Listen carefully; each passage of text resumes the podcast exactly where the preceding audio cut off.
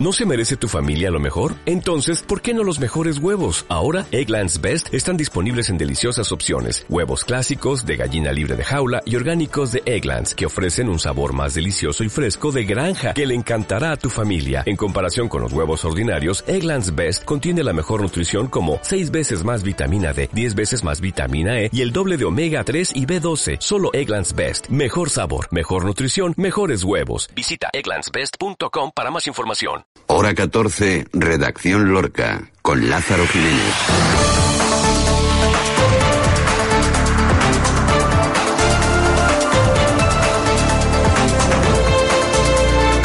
Buenas y todavía no muy frías tardes, eh, tiempo de información local aquí en la antena de Hora 14 Lorca, la actualidad del día en el Valle del Guadalentín, en este día en el que vamos a estar muy pendientes de lo que nos vaya a deparar el cambio meteorológico que se espera para las próximas horas con una bajada drástica de los termómetros, como lo han escuchado en nuestro tiempo de información regional.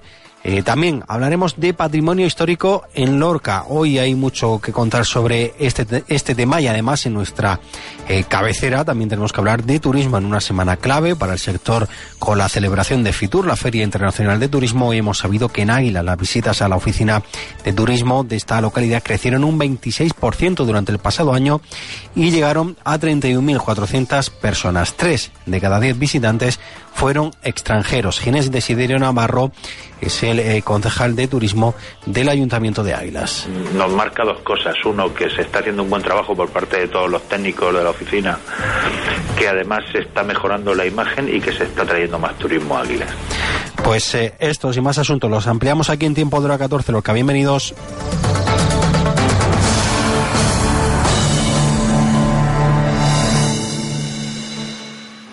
48 cuotas de 150 euros al mes. Entrada 5.515 euros. Cuota final 7.032 euros. TAE 8,89%. Hasta 31 de enero de 2017. Financiando con FC Bank. Condiciones en Ford.es. Juan, Juan, ¿qué te pasa? Es que quiero comprarme un coche y tengo que decir todo esto por ley. Pero no te compliques. Lo importante es que ahora tienes un Ford Focus ST-Line. Un coche alucinante con navegador, cámara de visión trasera, conectividad SIM y mucho más por solo 150 euros al mes. Aprovechalo. Solo hasta final de mes. Auto Júpiter en carretera de Granada. Autojúpiter.es. AN Studio, exposición de cocinas en Lorca, avalado por Javi Giner y Lola Guerrero con más de 20 años de experiencia, dando soluciones innovadoras a tu cocina y hogar, con carácter y filosofía reconocidos. AN Studio, cultura en la cocina, un aire nuevo, calle Nogalte frente a Iglesia del Carmen, Lorca, anstudio.es, cocinas, mobiliario y proyectos. Hora 14, la actualidad del Guadalentín en la cadena SER. 2 y 18 minutos llega el frío y el Ayuntamiento de Lorca activa todos los servicios municipales, tanto de emergencias como de servicios sociales. Mañana se esperan temperaturas mínimas que podrían caer a los 3 grados bajo cero. Para mañana, decimos, se activa en el municipio de Lorca la alerta de nivel amarillo por temperaturas bajas y posibilidad de nevadas, ya que se esperan precipitaciones en forma de nieve en cotas muy bajas, situadas en los 100 metros sobre el nivel del mar, las cuales pueden dar lugar a la acumulación de hasta 4 centímetros de nieve. Las temperaturas que se prevén son inferiores a 0 grados, oscilando entre los 3 grados bajo cero y los 4 sobre cero de máxima. Juan Miguel Bayonas es el concejal de emergencias del Ayuntamiento de Lorca.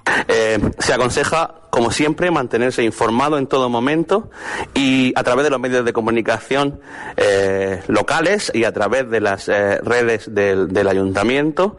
Eh, vamos a colocar en la página web del ayuntamiento las recomendaciones a seguir por parte de los eh, lorquinos y lorquinas, pues para, para atajar un poco pues los posibles eventos que se puedan derivar de esta ola de, de frío que se prevé que entra. Cruz Roja ha activado y, refor y, reforzará su unidad de emergencia social en Lorca para asistir a las personas que viven en la calle o familias con niños que viven en infraviviendas, un dispositivo que activaban el pasado sábado y que se va a reforzar a partir de mañana miércoles, cuando se espera la mayor bajada de temperaturas. De esta forma, entre 6 y 8 voluntarios de la unidad de emergencia social recorrerán la ciudad a lo largo de los próximos días, contando también con voluntarios de otros municipios como Cartagena, que ya estuvieron aquí este fin de semana, o de Mazarrón.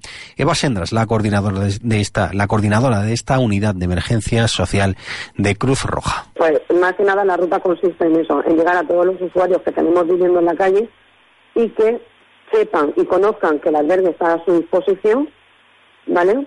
Y que además, pues bueno, el que no quiera irse, pues proveerle de alguna manta más o de proveerle de algo caliente, de proveerle de ropa de abrigo, etcétera, etcétera. Hay que eh, añadir aquí eh, que Caritas también ampliará el horario de su albergue en el que Cruz Roja realizará un servicio de comida. Para que mm, amplíe eh, su horario tanto para la salida por la mañana como para la entrada por la noche. Es decir, si ellos estaban saliendo a las 7 de la mañana, pues he hablado con ellos para que los puedan mantener un poquito más de, tiempo y salgan, por ejemplo, a las 10 o las 11 de la mañana. Y en vez de entrar a las 9 de la noche, pues que entren a lo mejor a las 5 de la tarde. Esta ONG se coordinará con Policía Local, Protección Civil, Guardia Civil y Servicios Sociales para llegar no solo a personas que duermen en la calle, sino también a familias con niños incluidos que viven en infraviviendas como a los que ya han venido asistiendo en los últimos días. Estaremos muy pendientes eh, de las incidencias que puedan provocar esta ola de frío que llega a la región de Murcia. Saben que contarán con información detallada aquí en la antena de la cadena SER en la región de Murcia.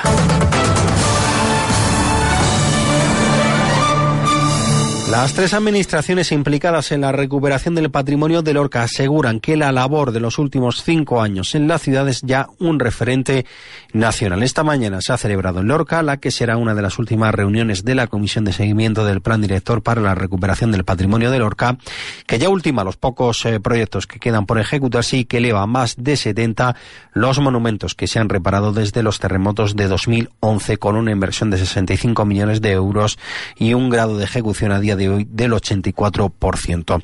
Estos trabajos han sido coordinados por un plan director que, según el director del Instituto de Patrimonio Cultural, Cultural Alfonso Muñoz Cosme, no tiene precedentes en nuestro país ni, en otras zonas que han sufrido terremotos. En Italia, en Haití, en, otros, en, Ecuador, son procesos realmente difíciles. Un plan director que haya ordenado, que haya eso y que en un plazo de cinco años haya producido la recuperación, yo creo que es algo que no sea se ha experimentado y que aquí pues es una experiencia que les puede servir a, otros países. Coincidiendo con esta, con esta reunión se ha presentado en Lorca el volumen catálogo que recoge de forma exhaustiva todos los trabajos y obras ejecutados por el plan director. Se trata de un volumen de 740 páginas con documentación, informes y fotografías de cada una de las actuaciones ejecutadas. Para el alcalde de Lorca, Francisco Jodar, se trata de un trabajo que tendrá su lugar en la historia de nuestro país. Creo que no hierro en absoluto si digo que ha sido un proceso único a nivel internacional por su magnitud, por la eficiencia de los trabajos y por el resultado que vamos a obtener al final cuando se finalice, lo cual está ya cerca. Y yo creo que esto va a tener su lugar en, la historia, en la historia de, nuestra nación. Y creo que no exagero un ápice en lo que estoy diciendo.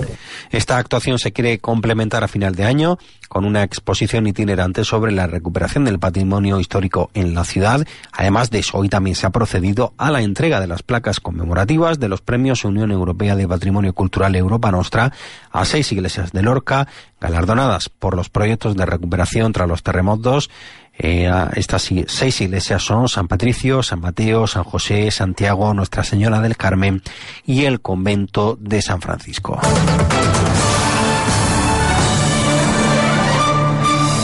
El PSOE de Lorca pide que se declare nulo el convenio firmado para la gestión del Centro Internacional de Voley Playa con la Federación Española de Voleibol. El Grupo Municipal Socialista dice que para la firma de este convenio no se siguió ninguno de los trámites previstos en la normativa y se entregó un bien de dominio público a una entidad privada sin que se emitieran informes técnicos ni jurídicos eh, que eh, requería ese proceso, sin exigir tampoco, dicen los socialistas, garantías y sin control de explotación algunas. Por eso, por lo que dicen que van a pedir en el Pleno Municipal que se declare nulo de pleno derecho este convenio entre el Ayuntamiento y la Real Federación de Voleibol, en palabras del portavoz socialista Diego José Mateos.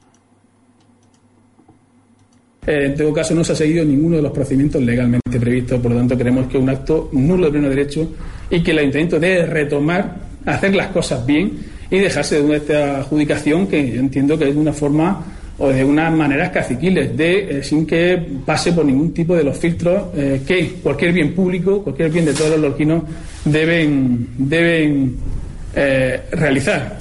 Dice Diego José Mateos que solicitarán informes para revertir ese convenio y volver a iniciar el procedimiento de forma que no suponga ningún prejuicio a las arcas eh, públicas. Para que eh, el primero nos diga eh, qué procedimiento se siguió, si es que se siguió alguno, y cuál sería la forma de regularizar esta, esta situación. Y el segundo, que nos indique qué gastos está originando al Ayuntamiento de Lorca directamente la explotación de, del Centro Internacional de Playa y cuáles son los actos que debemos tomar para que se regularice la situación, que se emitan los informes, se hagan los procedimientos, se hagan las convocatorias que haya que realizar. También les contamos eh, ahora que 15 desempleadas lorquinas se formarán en actitudes sociales y autoempleo en un curso del Ayuntamiento de Lorca para mayores de 45 años. Las concejalías de Cultura e Igualdad colaboran en la organización de este curso financiado por el Instituto de la Mujer de la Secretaría de Estado de Servicios Sociales destinado, decimos, a mujeres de más de 45 años para ayudarlas en la incorporación al mercado laboral y al autoempleo. Lali Barras, la concejala de Igualdad del Ayuntamiento de Lorca. Eh, se va a hacer desde el 22 de febrero hasta mayo, se va a desarrollar en el Centro de Desarrollo Local con unos profesionales donde a estas mujeres que se incorporan pues se les va a enseñar sobre todo la cultura empresarial, la cultura, eh, la idea que ellas lleven en marcha para ponerla en práctica y que eh, sean su, propio mm, negocio el que puedan montar. La concejala ha explicado que se dará prioridad a desempleados con baja cualificación y víctimas de violencia de género o en situación de desprotección social. Las mujeres que van a tener preferencia, sobre todo, van a ser aquellas mujeres que están siendo eh, llevadas a través de a, por profesionales del CABI, víctimas de violencia de género, y luego, pues aquellas mujeres que acrediten que también tienen problemas por raza, sexo o, o cultura, ¿eh? Eh, y que estén en una situación pues de desprotección. Antes de los deportes, también les contamos que Lorca Izquierda Unida Verde se pide al ayuntamiento una reorganización urgente de los espacios en la casa de las ONGs y este grupo municipal alerta de que el edificio se ha quedado pequeño y que debe habilitarse un espacio propio adecuado a las asociaciones de mayor tamaño. Y también les contamos que quedan en libertad con cargos los padres de la menor de Totana afectada por el síndrome del bebé zarandeado. Han sido detenidos esta mañana por la Policía Nacional y puestos en libertad con cargos. Se les imputa un delito de malos tratos en el ámbito familiar y otro de eh, lesiones.